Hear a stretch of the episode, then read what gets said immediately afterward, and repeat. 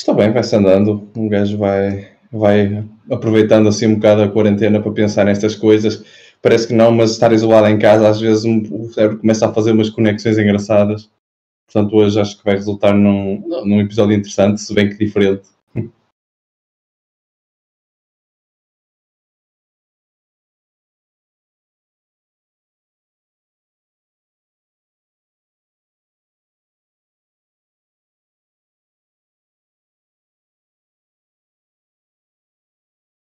Uhum.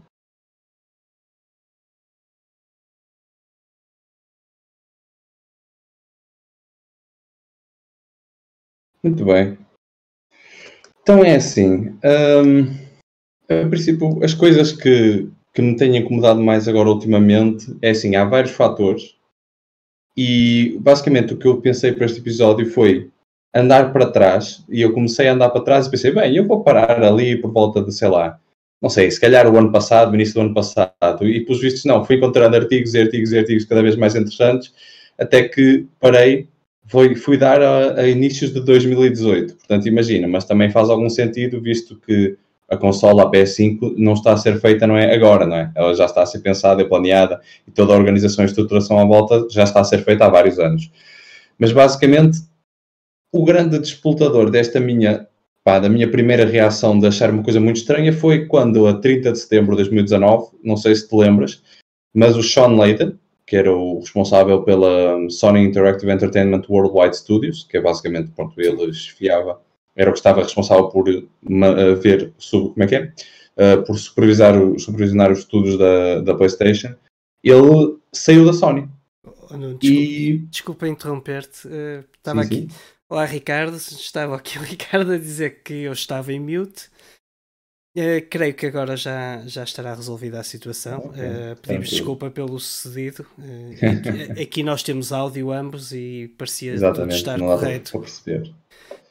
Bom, tu continua então com a questão sim, do sim. Sean Layden, realmente aquela situação. Sean Layden, a 30 de setembro, sai da PlayStation sem dizerem nada, tranquilo. Foi um tweet da PlayStation a dizer: Ok, Sean Layden a partir de hoje deixa de ser o Head of Worldwide Studios. E foi só isto e dizer, ok, obrigado pelo teu trabalho pronto.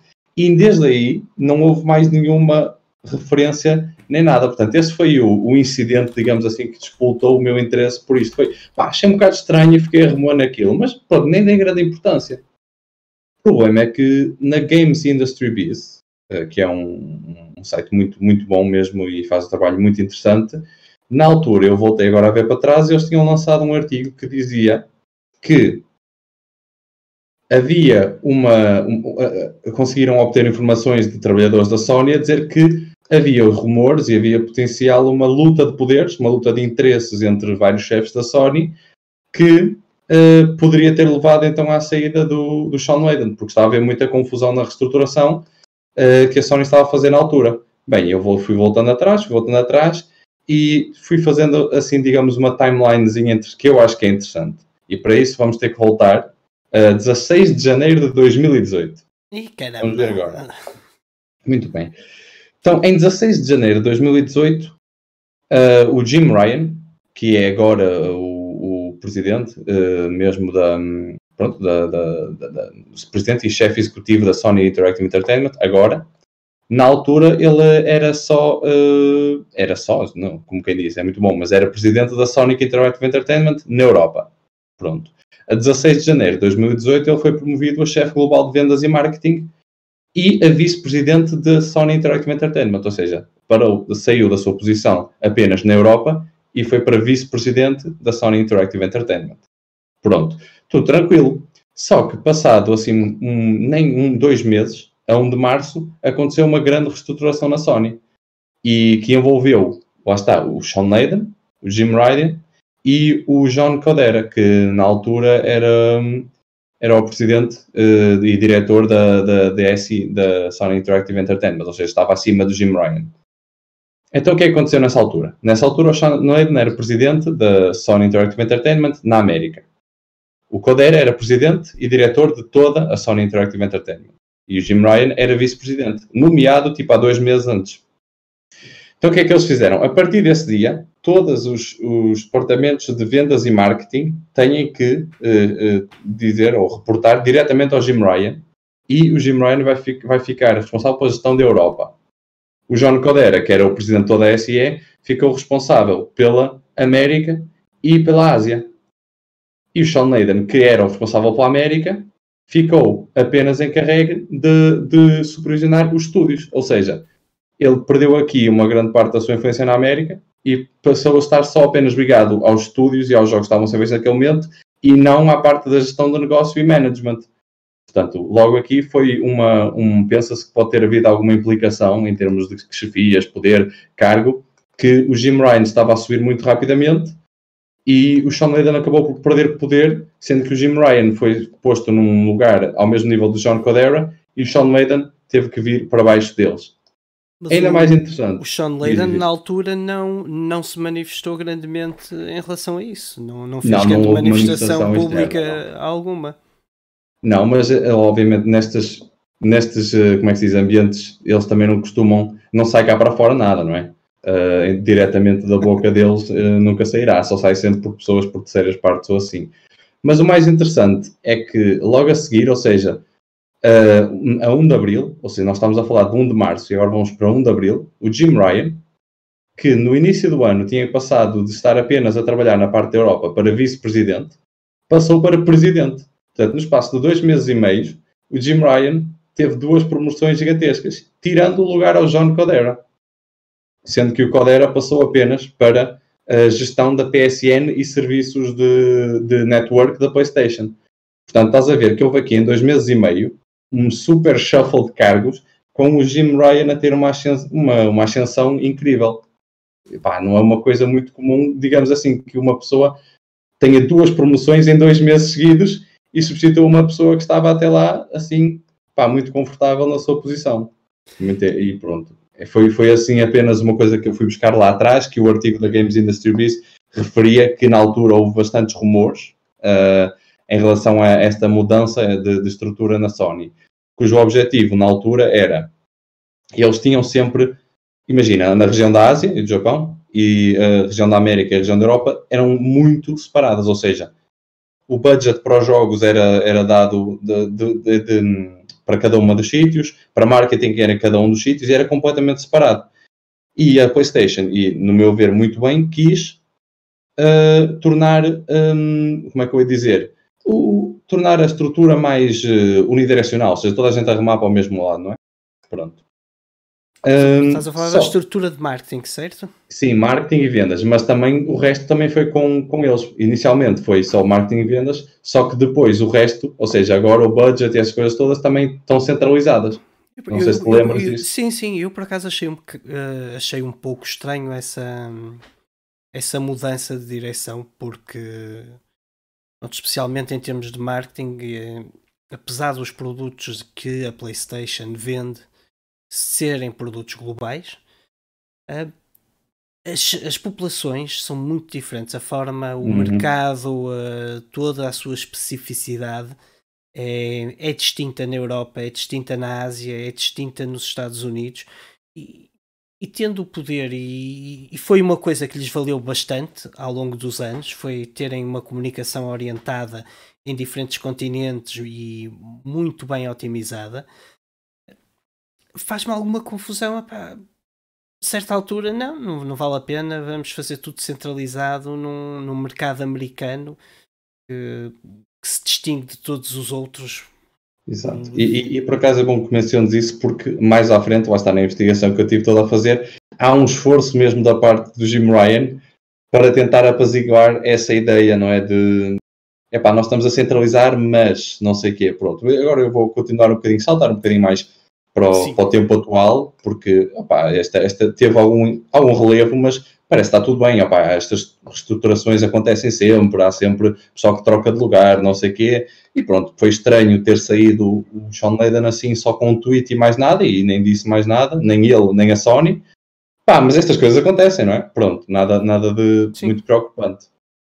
É engraçado também é de referir que no mesmo dia em que saiu o Sean Layden, uh, o, o presidente da, da, da, Sony Interactive Entertainment no Japão também saiu.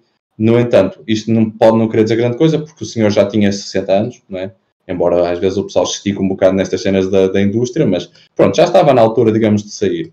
Achei interessante é, de, é relevar que ainda não houve nomeação para o cargo dele até agora. Ou seja, está lá uma, um, um, um que é o CFO, como presidente interino, digamos assim, mas ainda não houve nomeação.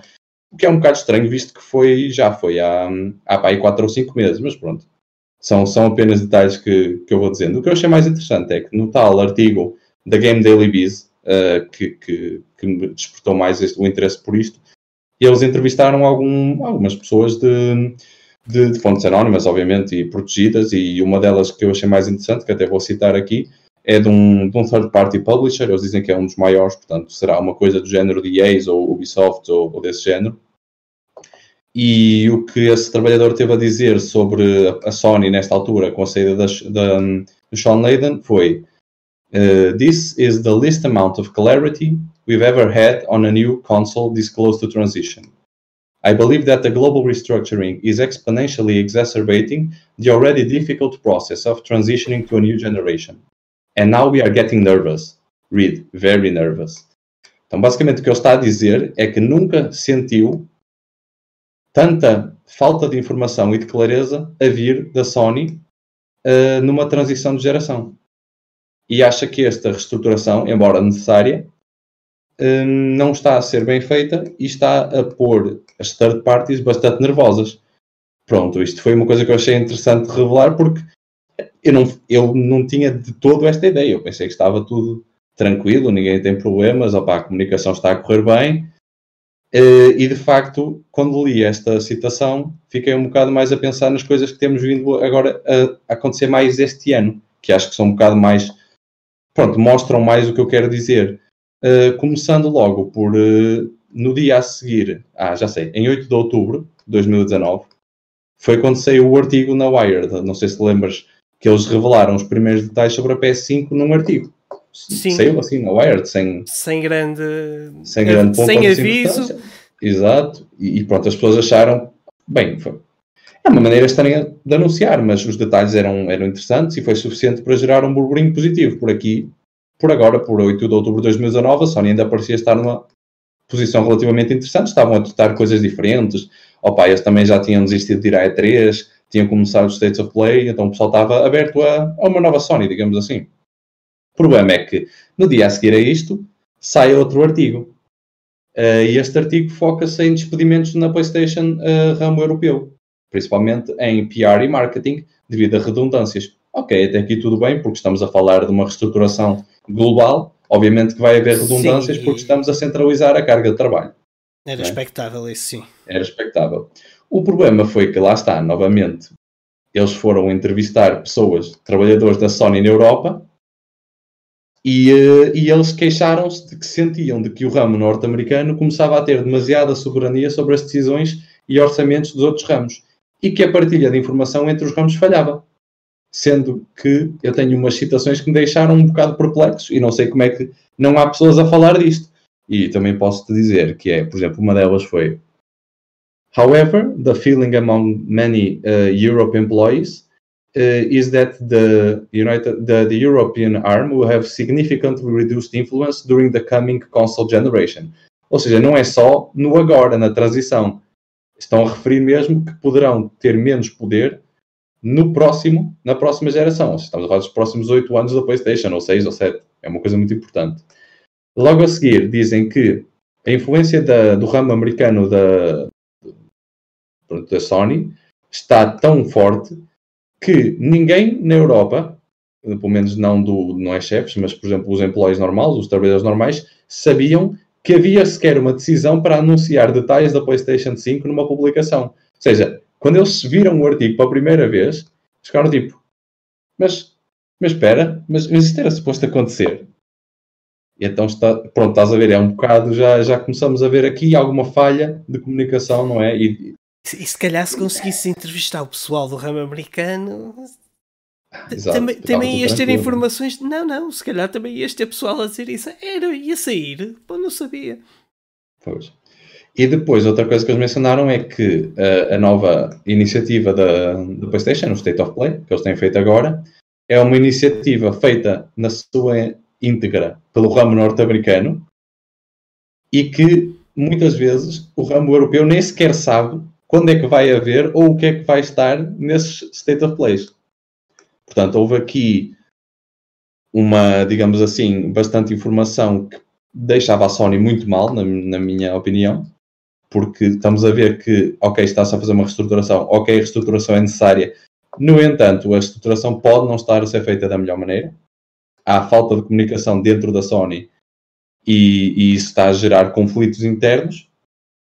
E tanto é que, a 7 de novembro de 2019, que foi quando o, o Jim Ryan anunciou que o, o, o, antigo chefe da, da Guerrilla uh, ia ser o novo uh, Head of Worldwide Studios, uh, o Herman Holst. Não sei se te lembras. Não, isso eles não anunciaram. recordo. Pronto, eles anunciaram que o, o Herman Holst, que era o chefe da Guerrilla Games, que fez o Horizon Zero Dawn, passava a ser o chefe do, dos Worldwide Studios. Uh, se fez um artigo, o, uh, o Jim Ryan foi falar com alguém da, pronto, da imprensa, até acho que foi outra vez Game Industry Biz, e eu tenho aqui várias citações muito engraçadas em que o próprio Jim Ryan parece que está tipo a massajar, estás a ver, os egos dos europeus. Do género, bem, há um mês atrás saiu aquele artigo a dizer que o ramo europeu estava a sentir muito mal, estávamos não sei o quê, não sei o quê. Agora, neste mês, eu no meio um, um gajo para uma chefia que é holandês e que fazia parte de um estúdio europeu. E vou-te fazer, vou-te só dizer aqui algumas citações que ele teve no artigo que são muito interessantes, eu acho eu. Ele próprio é inglês, portanto também faz sentido, ele diz. Ele veio da Europa, ele veio, estava a gerir a parte da Europa. Ele disse: You know my background. I built many of the teams in Europe. They're still there. All of these country level managers who are outstanding, tough, professional, and dedicated PlayStation executives. I submit that when it comes to our country level activity, we've never spent more time focusing on getting that right. Que é um pouco daquilo que estavas a dizer há bocado de, bem, a Sony sempre teve uma abordagem boa específica e dedicada onde estavam, ao, ao, mercado onde estavam. Pronto, ele aqui está a tentar apaziguar um bocado e está a mostrar os seus galões, a dizer, não é, ou oh, eu estou à frente da Sony neste momento, da parte de jogos, e eu sou europeu, e eu construí as equipas que estão neste momento na Europa a trabalhar. Pronto, portanto é uma maneira aqui de apaziguar. E depois continua. Yes, we feel we need to become a more global organization, but this is absolutely not at the expense of our in-market strength at a country level. And I really want to reinforce the point that globalization does not mean Americanization. Ouve, ouve isto, ouve o que ele está a dizer. Ele está a dizer mesmo tipo, para o pessoal que está com problemas, não é? Globalização não quer dizer americanização. Becoming a global organization does not, in any way, shape, or form, mean becoming an American organization. I'm living proof of that as a good Georgie boy sitting here running PlayStation. Herman is a European who will be taking one of the major offices at PlayStation. I think everybody in Europe should be thrilled and happy and proud that that is happening.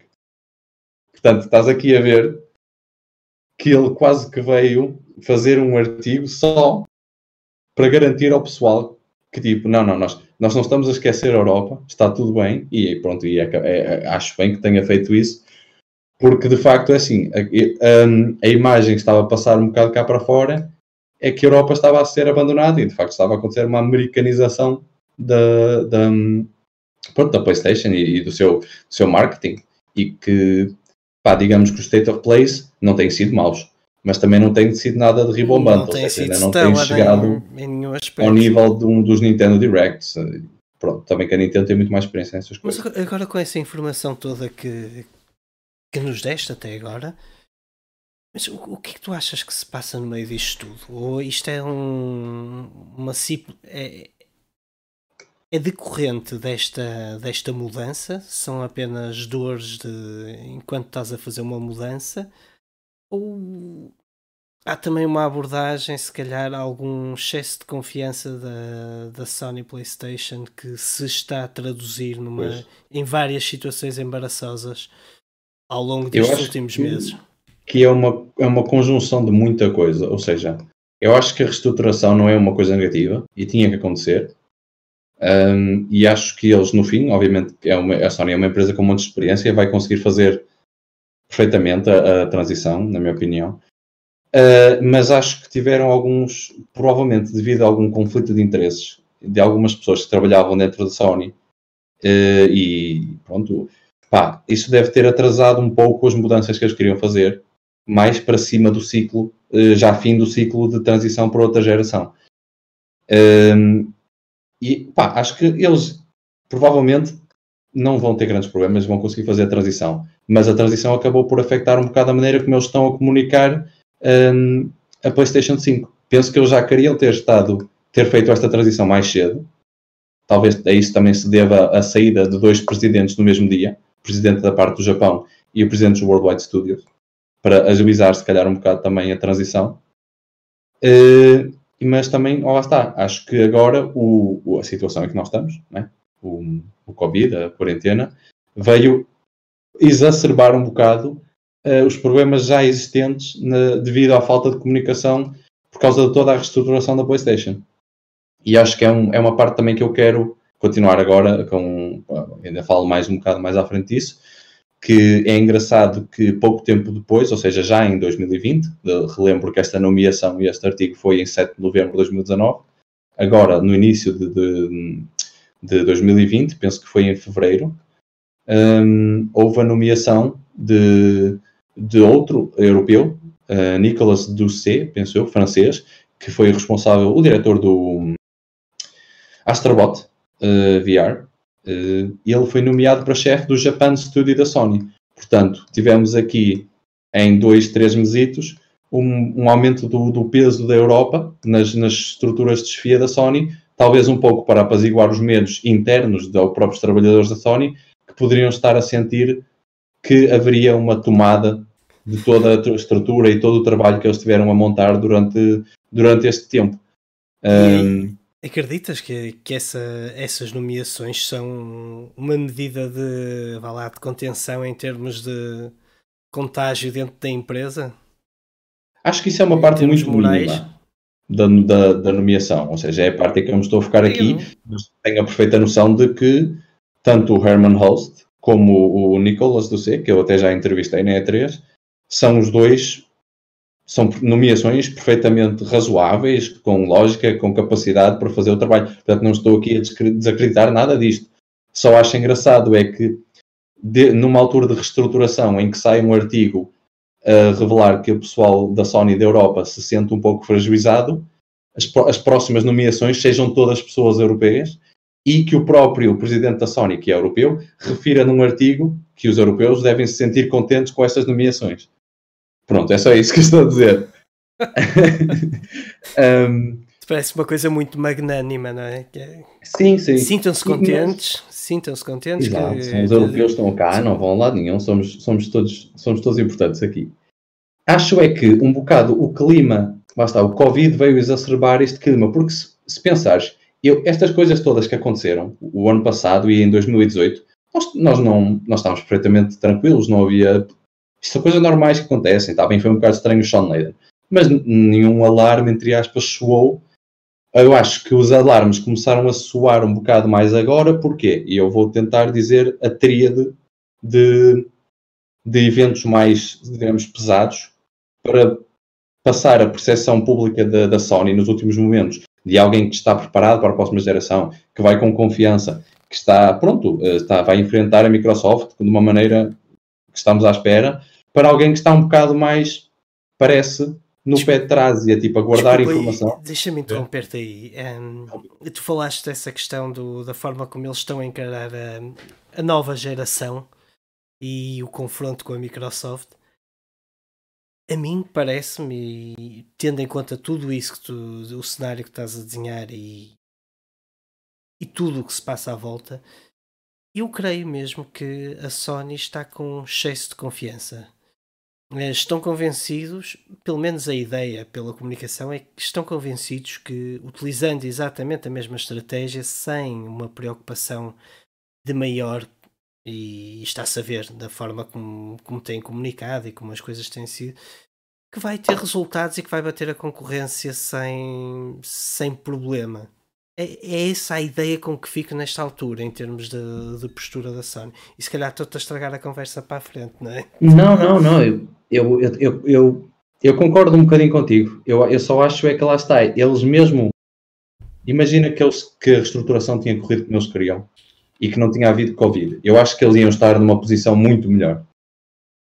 Uh, eu acho que eles não estavam prontos para acontecerem as duas coisas ao mesmo tempo. E o Covid é um bocado o que eu vou falar agora nesta segunda parte, que veio impactar uh, a percepção pública. Ou seja, porque todos os eventos que aconteceram até agora não, são, não mexem com o público mainstream, por amor de Deus. Mexem com as pessoas que vão ler os artigos e que conhecem os, os chefes e que seguem não sei o quê. Ou seja, a percepção mainstream deles está bem tocada. Agora, o problema começou primeiro com já mas, não mas, mas é nós falamos disto porque irá afetar o produto para o mainstream, não é? É mais isso, exato. Porque, não sei se lembras, o West of Us já tinha sido adiado uma vez. Sim. Tranquilo. Pronto. Mas era um, tudo Normal. tranquilo, não havia Covid, o pessoal, é, a Naughty Dog é conhecida por ser extremamente perfeccionista, quer apresentar o jogo como quer, tudo tranquilo. Agora, PAX 26 de Fevereiro, sai a notícia de que a presença da Sony na PAX é cancelada. E, coincidentemente, esta seria a primeira vez que o público poderia jogar The Last of Us, parte 2. Era a primeira vez que o demo ia estar eh, público, pronto, para as pessoas jogarem. E ao cancelarem este, este evento, parece que não, mas houve um atrasar, eu notei com muitos colegas meus e mesmo com o burburinho que vejo no Twitter e nos, nos grupos de, de Facebook de devs, houve um abaixamento da hype porque houve ali uma altura em que a Sony tinha planeado umas hits de marketing, tal, tal, tal, temos os demos, temos as antevisões, temos tudo tranquilo, e não, não houve esta, este contato do público, ou seja, só tiveram as reviews daqueles outlets, tipo IGN, nananana, poucas coisas, mas a hype morreu um bocadinho ali. E agora tens tido um silêncio completo em relação ao Last of Us. Sim. Não há nenhuma informação. Ainda está planeado sair naquele dia, mas não, tenha, não há mais nada. Não houve mais trailers, não houve mais demos, não foi posto um demo online, nem houve notícias. Tanto é que há pessoal que já está a conjecturar que com a Naughty Dog, que é conhecida por bastante crunch no fim, e estando bastante pressurizada, não é? Já com o adiamento do jogo, estão agora obrigados a trabalhar numa situação a que não estão habituados, não é? Que é em casa, trabalhar dev remoto, será que não haverá, irá haver mais um adiamento da Last of Us Part 2? E ou seja, esta falta, isto pode nem acontecer, pode correr tudo bem, pode sair no dia, está tudo tranquilo. Mas este silêncio de longos meses em relação ao The Last of Us também tem diminuído a percepção pública da Sony. E a outra parte deste argumento é o jogo, é o Ghost of Tsushima, cuja data de lançamento foi revelada num tweet, seguida de um post do, no PlayStation Blog. Novamente, métodos pouco ortodoxos e que não parecem estar a funcionar muito bem para gerar hype e para, pronto, para convencer as pessoas. Mesmo assim, o pessoal seguiu, o pessoal viu o trailer, o pessoal comentou, um monte de pessoas e está muita gente a, a esperar pelo jogo. Mas também vi muita gente a, a, a, mostrar a opinião de que não sabe porquê, mas não está com tanto hype para o Ghost of Tsushima. E a minha opinião, sinceramente, pronto, e esta agora é mesmo minha opinião, não tem fundamento qualquer, é que nós já vimos muito do jogo em termos de uh, estética. Neste último trailer vimos um bocado da história, mas ninguém sabe o que é o jogo. A mecânica, não é? Ninguém sabe como é que, como é que vai ser o jogo. Portanto, é difícil tu gerares hype para uma coisa quando não sabes o que é que vai ser, o que é que vai jogar. Tu até agora viste um, um bom filme, visto uma boa eh, apresentação, oh que giro, que bonito samurais, uma estética, mas tu não sabes de facto se é um bom jogo. E este silêncio em relação a The Last of Us e em relação ao Ghost of Tsushima vai ao longo dos meses diminuindo o impacto das propriedades da Sony. E tudo isto, penso eu, culminou no infame vídeo da Road to PS5 com a apresentação do Mark Cerny. Que digamos assim, é uma grande apresentação. É sim, senhora. Está bem feita, está bem feita, sim, É que nem categoriza como infame, não chega a infame. É que era uma apresentação de GDC, era uma apresentação para devs, para pessoal que está interessado no que é que vai poder fazer com a nova consola. E mesmo e... os devs iam adormecer. Pronto, mas isso aí já é eh, pessoal, digamos assim. Mas ela foi anunciada com o título no Twitter Road to PS5. Quando tu dizes Road to PS5 e tens instantaneamente milhares e milhares e milhares de retweets e comentários, toda a gente está à espera de ver, tipo, ok, vão anunciar Horizon Zero Dawn 2 ou vão dizer preço, lançamento, é agora, tipo, vai começar. E tu construíste aqui uma pirâmide de, de hype que chegou aquele dia e foi tipo. Porque lá está, é tudo, e tudo se resume ao que nós estamos estado a dizer, que é a comunicação da Sony não tem estado clara. Não tem estado boa, não tem estado, sei lá, como eles costumam ser. Eles costumam Sim, mas em, em, contra, em contraponto, um, a, a, Microsoft tem, na minha opinião, tem acertado uma grande parte dos pontos que são necessários, tem feito as coisas bem feitas e ainda assim não tem deslumbrado. Uh, apesar de estarmos uh, a malta que está mais educada, que, que segue os artigos, uh, temos se calhar uma percepção diferente. Uhum. Mas em termos de, de público geral, o impacto da Microsoft não está a ser assim tão grande que, que põe a posição da Sony por enquanto em, em causa. Mas poderá, poderá. Uh, isto tem sido um balde de água fria atrás de, do outro e estou, estou, estou estou a ficar também reticente em relação à postura da Sony, que não era. Nunca foi esta, aliás, bastante diferente. Uhum. Tens uma pergunta para ti. Era isso que eu ia dizer. Pronto. Okay. É, é questão de. A Sony não está a fazer a estratégia da última geração. De certo modo, sim, mas isso foi só mais em relação à, à própria. Ou seja, foi reacionário uh, e foi só mesmo contido à E3. A questão é exatamente essa: é que a Sony não, não foi à E3 do ano passado, a Sony não fez uma PSX, a Sony cancelou a participação na PAX East e não vai, ter, não vai à E3 este ano. Ninguém vai. Eu sei, mas percebes, tipo, já não. não iam, não iam. A questão prende-se com, na altura da última geração, a Sony tinha os seus eventos. A Sony ia à E3 a Sony fez, uma, fez a sua própria conferência só para a PlayStation 4. Ou seja, e havia informação, havia sempre uma, uma constante, havia pá, pronto. Obviamente que eu concordo com esta parte da última que ele falou, de, de, esperar para ver o que a Microsoft faz e depois responderam. E foi muito, obviamente, eu até me partia a rir na altura, porque eu era muito mais jovem e adorava estas coisas, as console wars e não sei o que, agora pronto, já, já me passou isso tudo, essa, essa cena mas não é questão, não é questão de não estarem a usar a mesma estratégia, é, é questão de a forma como a estão a comunicar não é eficiente. A Microsoft está a comunicar de uma maneira muito mais direta, clara, e, e, e estão a dizer para nós, a próxima geração é isto, isto, isto. É o Smart Delivery. Os jogos vão estar, os jogos da PlayStation, uh, da PlayStation, os jogos da Xbox vão ser jogáveis na, Xbox, na próxima Xbox e vão ser melhores. Pum. Uh, alguns jogos, estes jogos vão sair na, para a Xbox desta geração e vão ser jogáveis na próxima Xbox Day One, certo? E estão a ser muito claros, não há margem para dúvida. E o que eles não conseguem fazer, eles não dizem que fazem. Volto atrás ao Mark Cerny, não é? Quando ele está a falar da retrocompatibilidade da PlayStation, ele primeiro diz: Esperamos, supostamente a consola sai este ano ele diz: esperamos que os jogos, os jogos de topo, acho que eles não sei se eram 100 ou 1000, já não me lembro. Até agora vou ter que ver outra vez. Os, esses, os 100 jogos de topo da, da, da PlayStation sejam jogáveis na, launch na, na, na, PlayStation 5. Só isto. E depois o resto vamos ver.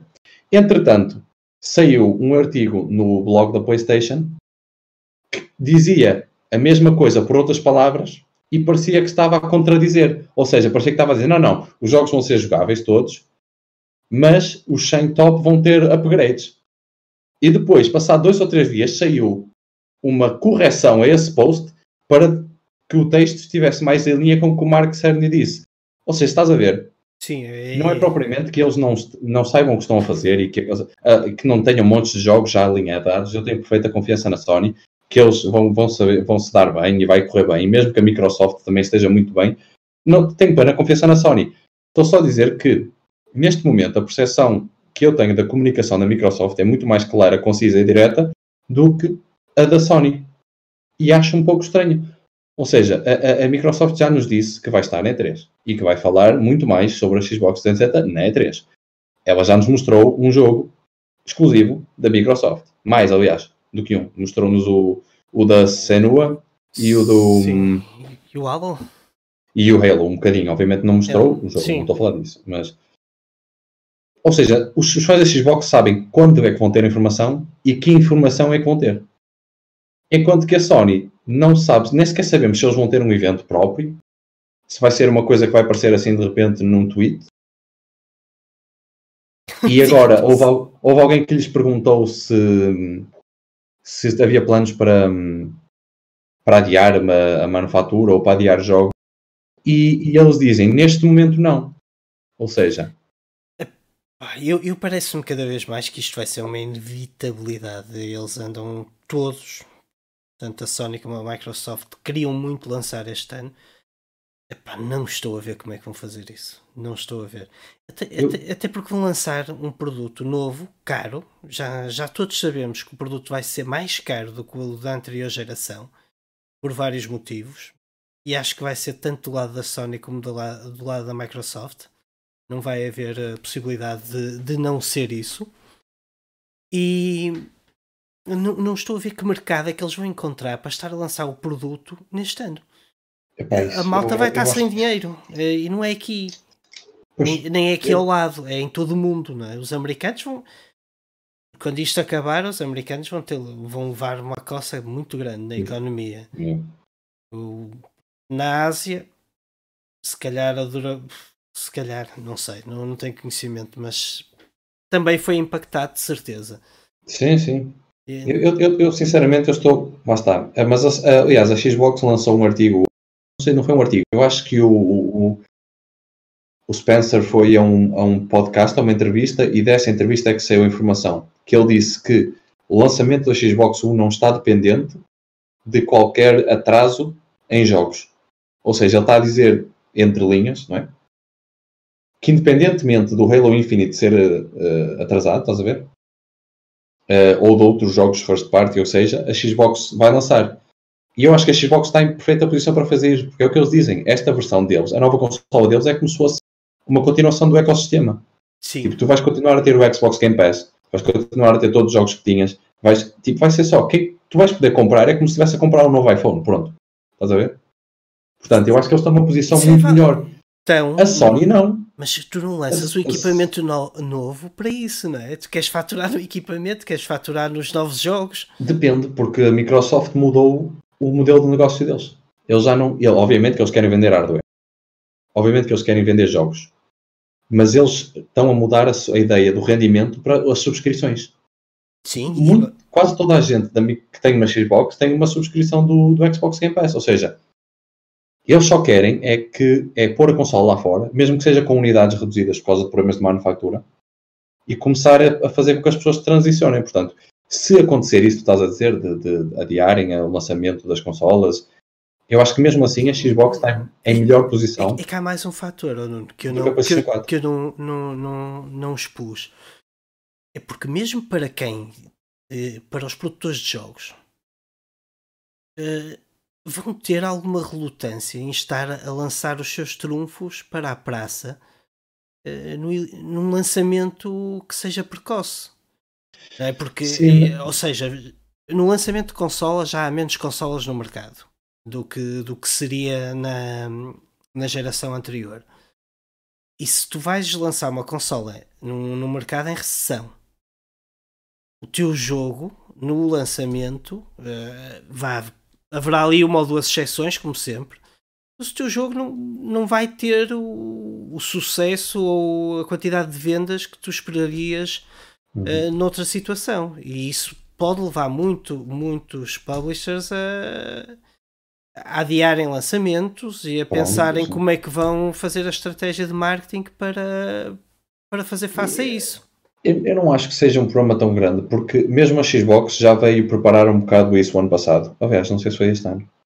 Quando disse que esta transição de geração vai ser muito mais arrastada, ou seja, os jogos que vão sair para a Xbox uh, Series X no início e para aí durante 6 ou 7 meses vão sair na Xbox de agora. Portanto, acho que não vai haver grande problema da parte dos publishers em termos financeiros de lançar o jogo, porque ele vai correr nas duas consolas e eles vão vender para as duas consolas. E pelo, pelo que parece, se tu compras a, a versão da consola da Xbox de agora, da, da, nem sei como é que ela se chama, Xbox One X, se compras a versão da Xbox One X, essa versão, metes o, o disco na Series X e ela vai correr lá. E vai correr com os upgrades. Portanto, acho que para os publishers o grande problema aqui está na, na, parte do Covid, de quando é que isto acaba. Quando é que podemos voltar ao, ao trabalho, a sério, não é? Porque epá, eu tenho sérias dificuldades em, em, em conceber que se faça um, um, jogo com 350 pessoas a trabalhar nele em casa. Tipo, eu acho é que nós vamos ver bastantes atrasos de jogos, não agora, mas lá está, tipo novembro, dezembro, uh, janeiro, fevereiro, os jogos que iriam sair nessa altura é que talvez vão ser afetados muito pelo Covid. Vamos ver. Mas uh, lá está. Mesmo nesta parte, a Xbox tem uma mensagem muito mais apaziguadora, estás a ver, dos, dos, dos consumidores. Sim. Que é tipo, opá, nós vamos ter jogos durante pelo menos 6, 7, 8 meses que vão sair para as duas consolas. Estejam tranquilos, não precisam de comprar já. Eles próprios disseram isso aos fãs. Portanto, acho que é um bocado isso que a Sony está a precisar dizer: é ok, vamos ter que comprar os jogos da PlayStation 5 mesmo. Vão correr os jogos da PlayStation 4 que eu comprar agora, por exemplo, comprei, agora o Final Fantasy VII Remake ou o Resident Evil 3 Remake. Vai correr na PlayStation 5 uh, ah, no dia de lançamento? Não há essa garantia. Neste momento não há. Portanto, eu acho que é um bocado isso que a Sony vai ter que fazer. E para, para rematar um bocado esta parte dos, das saídas de, de empregos e blá blá blá blá blá, Houve mais um que saiu. Quando é que foi? Deixa eu ver quando é que foi. Foi mesmo agora. Que dia é hoje? 20... Hoje é dia 1 de abril, exato. Olha como. é mentira. É foi mentira. 27, Não saiu. 27 de março. 27 de março. O um, Michael Denny, que era o, o vice-presidente da Worldwide Studios na Europa, uh, saiu da Sony também. E foi para, para TT, TT da Warner Bros. Acho que é TT Studios da Warner Bros estúdio que faz os jogos de Lego. Portanto, estás a ver, é mais um da Europa que sai em ano de lançamento de consola. É um pouco. É um pouco naquilo que na cena que nós estávamos a dizer, não é? Quer dizer, eu acho que eles estão a tentar também. Estão, se calhar é uma redundância. Se calhar eles acham que já não precisam de ter tanta gente, não é? Um, a gerir os estúdios, mas pronto, revela mais uma vez que, que ainda está, ainda há um processo de reestruturação que ainda não está concluído e que ainda está a acontecer. Obviamente depois saiu a Shannon Studtill da, do, como é que chama? do estúdio da Santa Mónica, mas isso acho que é só simplesmente uma, uma coisa pessoal, não tem nada a ver. Não sei se viste. Não, não. Agora já, tá, do... já estás aí deep demais. foi para aí também o mês passado a, a, a do Sony Santa Mónica Studios também saiu e foi para, para a Stadia fazer um estúdio novo, portanto isso parece normal também, parece normal, o, parece normal a Google andar a, assedi a assediar a malta que está já no mercado há algum tempo. É, é, absolutamente normal, até porque eles estão. Estão a precisar. Estão. Estão a precisar de pessoal estão. que faça jogos. Estão a precisar de exclusivos. Uh, mas opa, é um pouco isto. Eu, assim, eu já não tenho muito mais coisa para falar da Sony. Era mais um desabafar, mesmo de coisas que eu tinha já aqui armazenadas na, na minha cachimónia há algum tempo, estava a ver a acontecer e a pensar, bem, isto é um bocado estranho, isto não é a Sony a que eu estou habituado.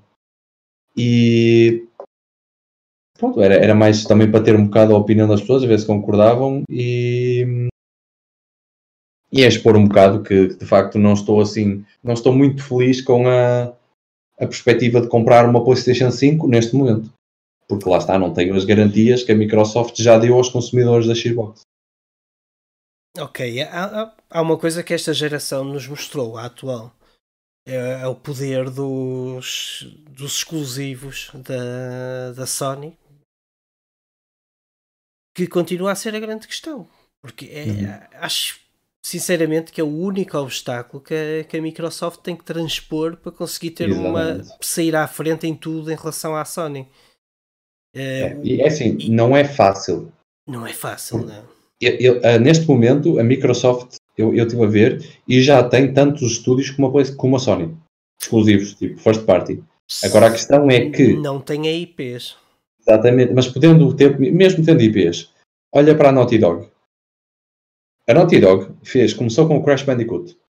Foram clássicos, mas eram considerados jogos tipo bons na altura, mas não eram aquela cena tipo Game of the Year, estás a ver?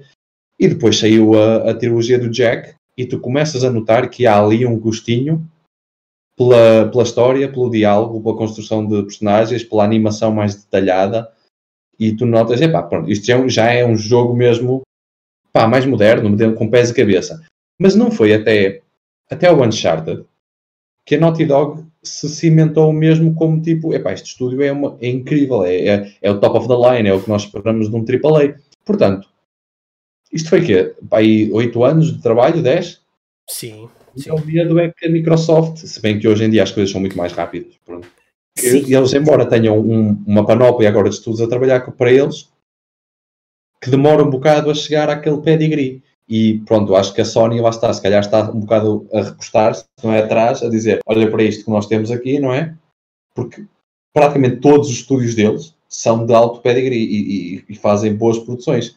Acho que é um bocado isso que estavas a dizer, é um bocado Sim confiança a mais. Mas é expectável que, que, os estúdios novos da Microsoft não levem o mesmo tempo uh, a adquirir sim. o pedigree. Porque sim, sim, já passaram 10 anos ou 12 anos ou whatever e já há mais gente com experiência no mercado, há, há muita circulação, como temos vindo a falar durante esta, esta conversa há, há uma circulação de, de, pessoas.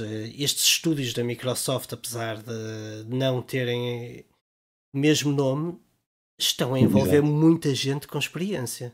Sim, sim, com sim. Muita e eu estou, experiência. Eu estou muito interessado porque lá está, opa, o, desde a, o, os da Ninja Theory, não? Sim, os da Ninja sim. Theory que eles estão a trabalhar com eles, o pessoal da que está agora num. Eu, eu não sei se. Nunca mais soube falar nada, mas eles tinham um estúdio qualquer, que eu já não lembro muito bem do nome, não sei se era The Initiative, uma coisa assim. Ah, bem, já não me lembro. Mas que eles diziam que ia ser o primeiro estúdio quadruple do mundo. E eu quero ver o que é que eles querem dizer com isso. quero ver, porque estou mesmo interessado, pá, não sei, a Microsoft tem estado muito sólida nas suas nas comunicações. Pode ser tudo o fogo de vista, nós podemos chegar à E3 e ser uma repetição do que nós temos visto antigamente, que é, ok, é um IP, é um jogo engraçado, é um jogo interessante, mas não tem aquela cena, ou então é um repetir do ok, são shooters, ok, pronto, lá vem os shooters outra vez. Pode, pode acontecer isso e pode, pode ser que a Sony daqui a um mês anuncie uma conferência própria deles e que faça uma coisa tipo E3 de, de, de 2016 e nos deixe outra vez todos de queixo no chão. Nós estamos para aqui a, tipo, a, a, a falar de suposições e, e tentar ver o futuro e, não, e pá, isto, as cartas que vão estar interessantes, não é? quando os jogos saírem é que nós vamos saber, porque no fim o que interessa são os jogos. Mas, sim, neste momento sentiria muito mais confortável com comprar uma Xbox do que uma PlayStation. Sentia mais garantido de que ia ter uma boa aposta neste momento. O que não quer dizer que isso não mude nos próximos meses. É, para mim, e nos últimos meses tem sido uma companhia, e já falei disso várias vezes, é produto da Microsoft que me tem deixado convencido de que eles estão a falar a sério é o Xbox Pass. tenho, tenho isso no, no PC e tem. Tem sido um serviço impecável. É, é. Tenho sempre jogos bons para jogar, uh, novidades, clássicos, um, indies, tudo, tudo um pouco. É claro, não tenho tem até tem alguns exclusivos da, da Microsoft. Tem o Gears. Vai sair agora o Gears Tactics. Sim, tem, tem o Ori, não tem? Tem o Sea of Thieves, o, tem o Ori, Ori sim. Wisps. Sim, sim. E, e, e, não tiveste ainda, pois só tens no computador, não tiveste a oportunidade de experimentar o xCloud. Também estou muito interessado na, na, no futuro do xCloud, porque lá está, novamente também não vemos, embora o Jim Ryan, eh, que é o presidente atual da, da Sony Interactive Entertainment, e o John Codera, que está responsável por essa parte dos serviços, eles têm mencionado ao longo do tempo que estão a investir no, no PS Now. E atenção, o PS Now já é um bom serviço, eu já o experimentei. Ainda não está ao nível do, do Xbox Game Pass e da xCloud. Mas lá está, mesmo nesse patamar, nós estamos a ver que a Xbox tem uma presença muito mais opa, confiante e muito mais uh, com um olho já no futuro e a dizer, não, nós vamos ter isto e o futuro vai ser isto. E acho que é só isso que está a faltar à Sony. É só dar segurança às pessoas. A partir do momento em que eles derem segurança às pessoas, pá, já as têm na mão outra vez. Porque, de facto, mesmo vendo só o reach dos posts de, de, social media, que pronto, não são, não são uma medição fiel, não é? Mas se tu vis os posts de falar de coisas da Xbox Series X e fores ver o da PlayStation, o da PlayStation tem tipo duas a três vezes mais interações, ou, ou mais até. Portanto, foram vendidas mais de 100 ser... milhões de, de, PlayStation 4, não é? Exato, nós estamos aqui a ser bué Doomsday e bué negativos. Mas a verdade é que a Sony basta dar o mínimo de segurança às pessoas que têm-nas na mão. A questão é porque é que eles ainda não fizeram isso? Porquê é que está a demorar? Será que querem que passe o ciclo mediático do Last of Us e do Ghost of Tsushima para depois, ok, está no passado, vamos, vamos falar do futuro? Há, há várias não coisas sei, que, que já podiam ter dado uma mãozinha. Também podes considerar que eles têm problemas na, na produção destes jogos.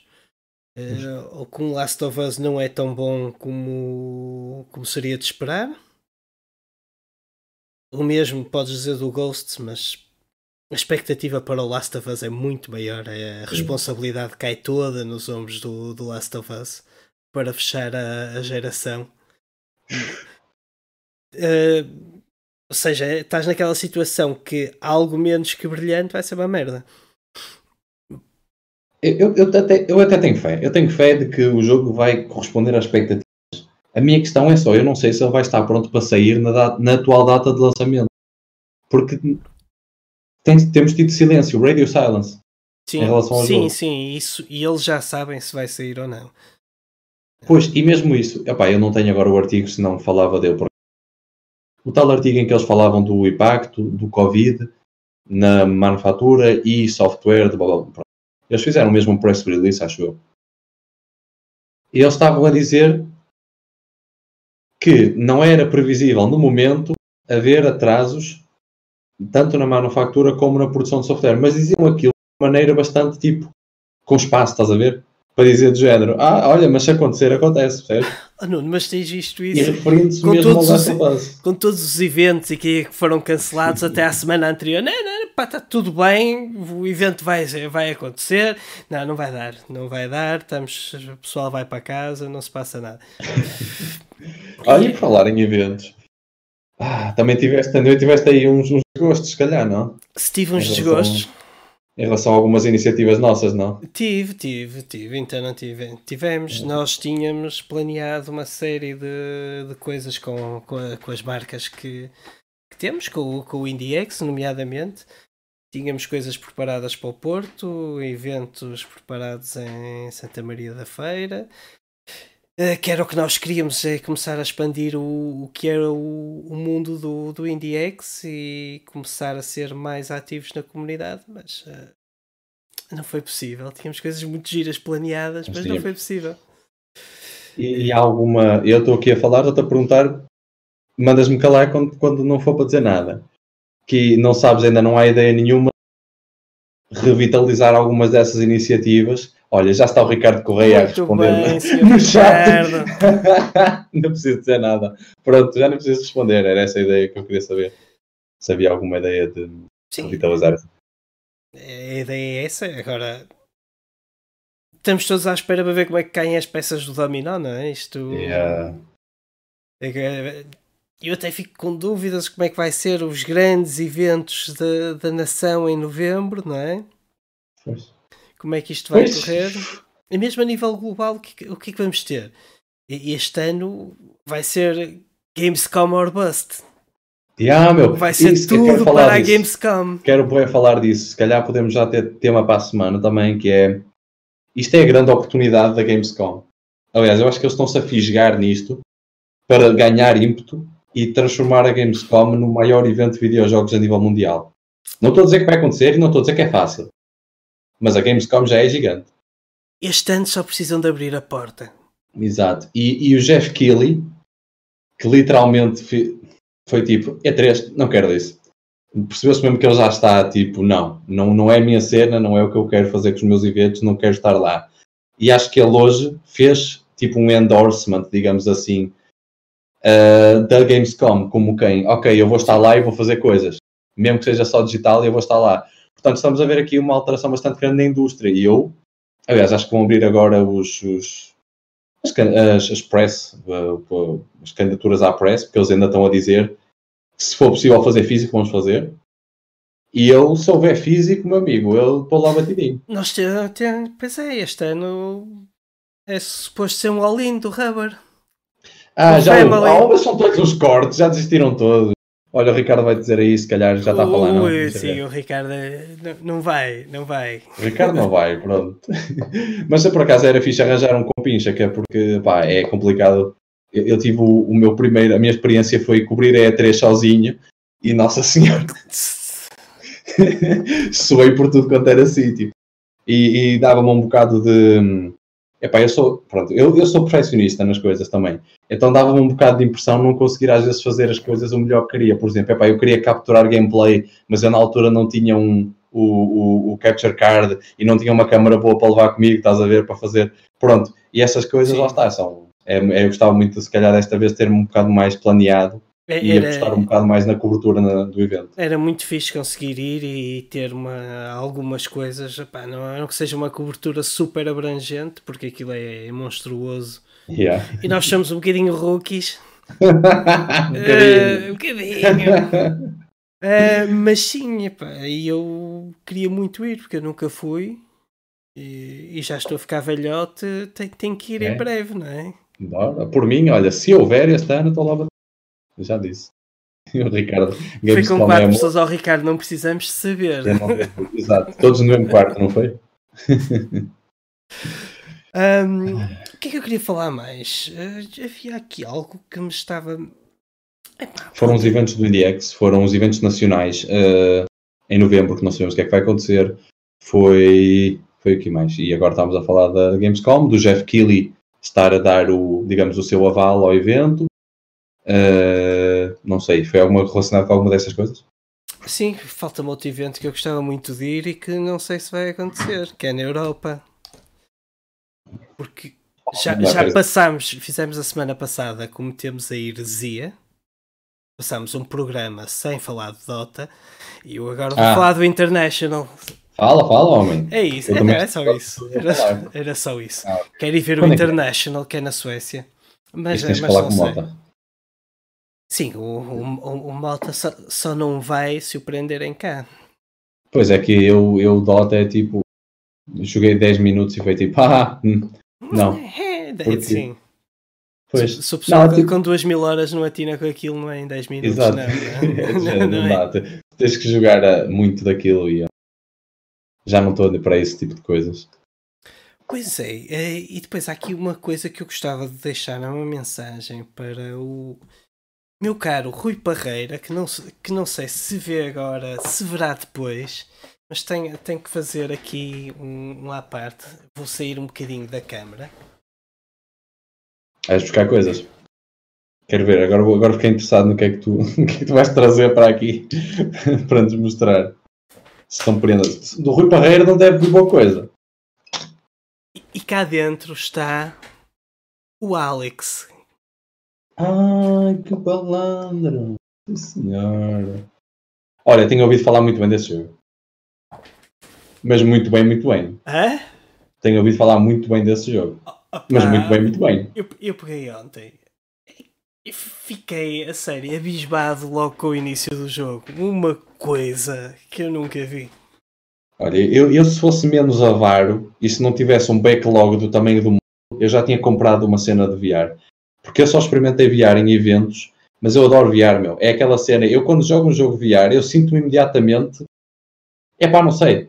É, eu é... joguei o Moss e adorei, joguei o Astrobot VR e adorei, joguei o, o London Heist e adorei. Pá, não sei, há qualquer coisa nos jogos de VR que me puxa muito. Sempre, não, jogaste tenho... sempre em PlayStation? Sempre PSVR, sempre. E, não, tenho muita dificuldade em enjoar, que é uma coisa boa. Olha, olha Portanto, que a experiência não não desfazendo da, do, do, da PlayStation, porque acho que pá, os gajos estão a fazer um excelente trabalho com o VR, especialmente trazer aquilo a um preço mais acessível. Uh, mas a experiência aqui numa coisa destas é, absolutamente distinta do, do que tens numa PlayStation. E qual, qual é que tu tens? eu tenho o, eu tenho o Oculus Rift, uh, que é, é o, o baratinho. Yeah. Da, Depois tens coisa. o o HTC Vive, Sim. que são maquinões. Sim, mas este para teres em casa, uma experiência de um preço razoável muito boa. Uh, Acho que eu agora comprava o Quest, porque. Não tem nada a ver. Agora... E eu, eu, também aproveito para corrigir o Rui no, no, no, podcast, porque ele falou do Quest como se fosse um produto concorrente disto. Não é. Não é. O Quest funciona com CPUs tipo telemóvel. Sim, mas calma, o que eu ia dizer. Agora eles fizeram um update ao software do Quest e podes ligá-lo ao computador e ele corre e ele faz um. corre com mais poder, percebes? Não sei até que ponto é que o faz, mas sei que tu consegues jogar os jogos de Oculus. Antigamente havia jogos de, que tu não podias jogar no Quest do Rift. Não tinhas poder suficiente. E agora, se ligares o, o Quest ao computador, ele já consegue jogar todos os jogos do Rift. Portanto, por isso é que eu compraria um Quest, se calhar. Porque eu gosto da cena de não ter nada e depois, se quiser, liga ao PC e tenho tudo. Opa, quando, quando consegui não ter nada com uma qualidade assim.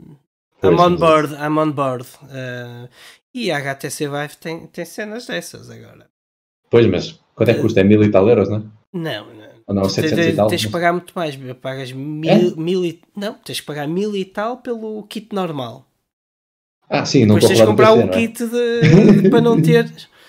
Não, não é o PC, tens que pagar o kit de não. De não teres wires, de uhum. wireless. Tens que ter tipo uma mochilazinha com.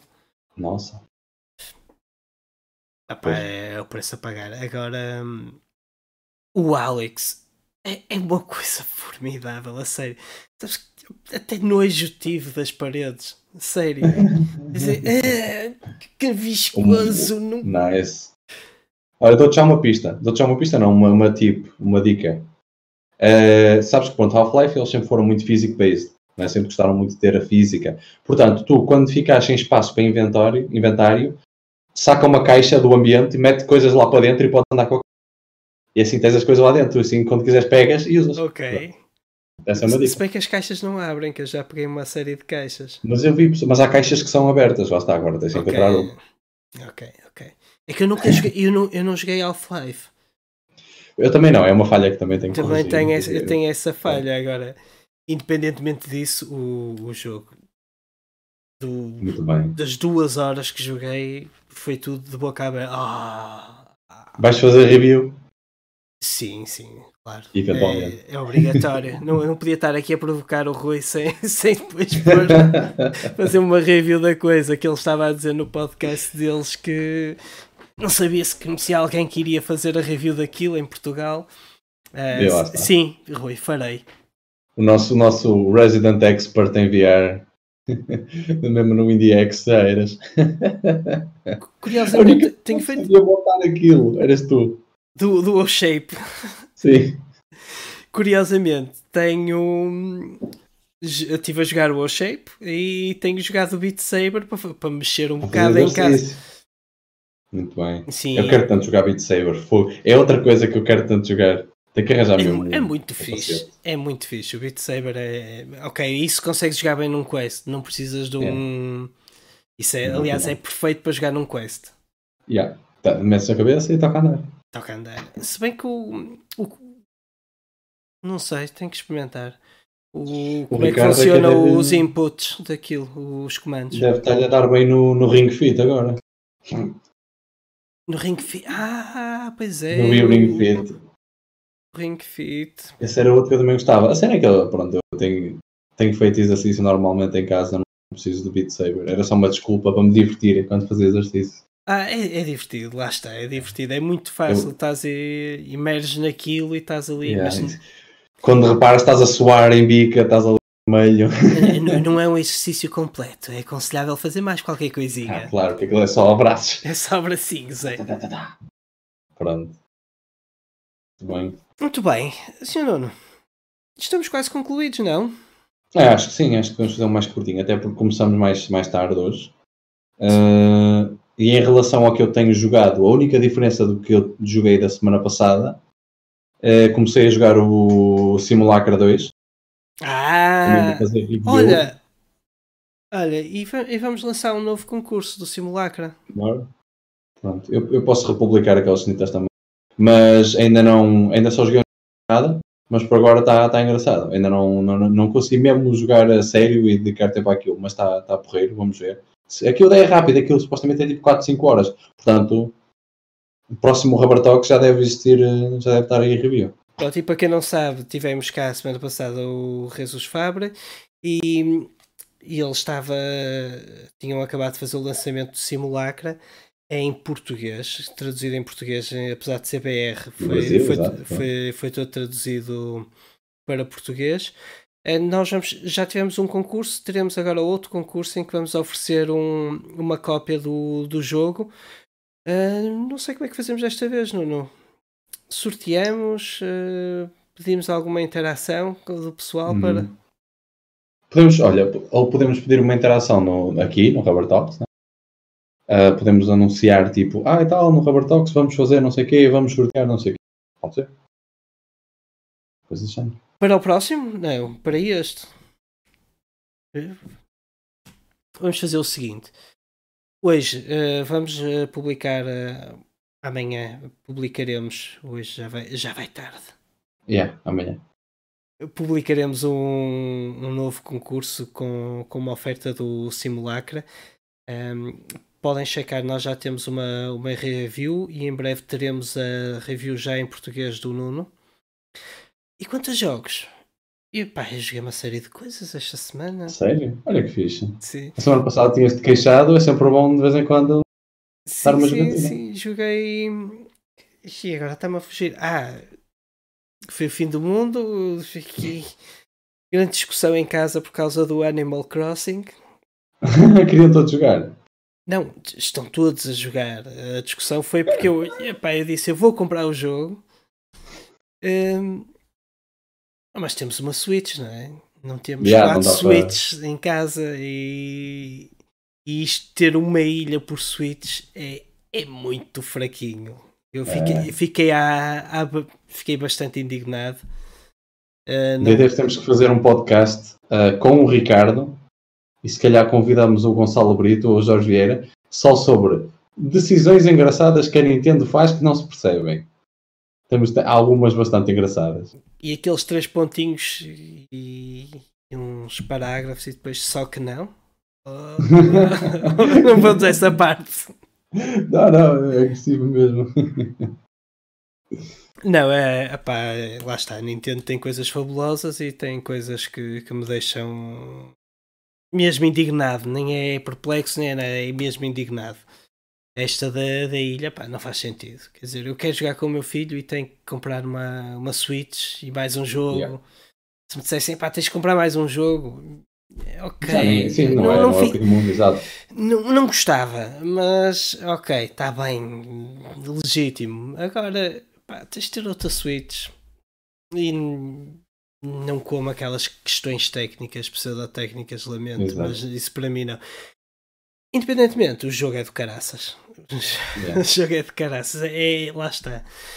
Uma decisão em termos de, de gestão que eu, que eu não gosto, mas o jogo é muito bom. É muito, muito bom. O que é que eu joguei mais? Agora estou-me a esquecer. Joguei uma porrada de coisas. Joguei sempre o Magic. O... Continuei a jogar o Mutant. Uh, comecei a jogar o Scores Brinker oh, que, que, já que tivemos no IndieX e que está, yeah. Está no, no Xbox Pass também. Uh, uh, caramba, rei da memória. Tu és muito saltitão. Eu, eu sou mais. Sim, eu sou daqueles sim, gajos sim. fiéis. É tipo, jogos, um jogo gigantesco e, e tal, tal, tal. Tipo, jogos de 60 horas ou 70 horas. Sabes que eu fiz isso durante muitos anos e. Eu sei. Eu, eu, lá está, por isso é que eu também, eu ano passado não jogava. Foi porque só tinha jogos desses. Então era tipo, ah, pá, não vou. Ah, e agora é finalmente tenho tempo a jogar. Pronto, mas depois isso causa-me o, o, FOMO, não é? Estou sempre com yeah. o Fear of Missing Something. Ah, o que está a passar? Olha ali. Uh, não, mas e depois estive a jogar uma série de outros na, no VR que eu já tinha aqui que agora não me lembro do nome deles. De que era de Xbox Game Pass também? Não, não, não, não, é VR. Tive, tenho, peguei no VR. Decididamente peguei no VR. Estou em casa. Ah, tive muitas vezes a jogar o Jackbox. Ah, também. Ah, pois, nem sequer contei isso, por acaso também joguei. O Jackbox está, está muito sazonal, é verdade, e yeah. tem sido um sucesso. Tenho jogado várias vezes. E basicamente é isso. É isso, muito bem. Sim, senhor. Mais um episódio concluído. Bem, meus caros, muito obrigado por terem estado por aqui. Nuno, muito obrigado. E estaremos de volta para a semana, se calhar com um episódio mais extenso e já com um painel mais composto. Uhum. Ah, boa noite, muito obrigado. Boa noite. Tchau.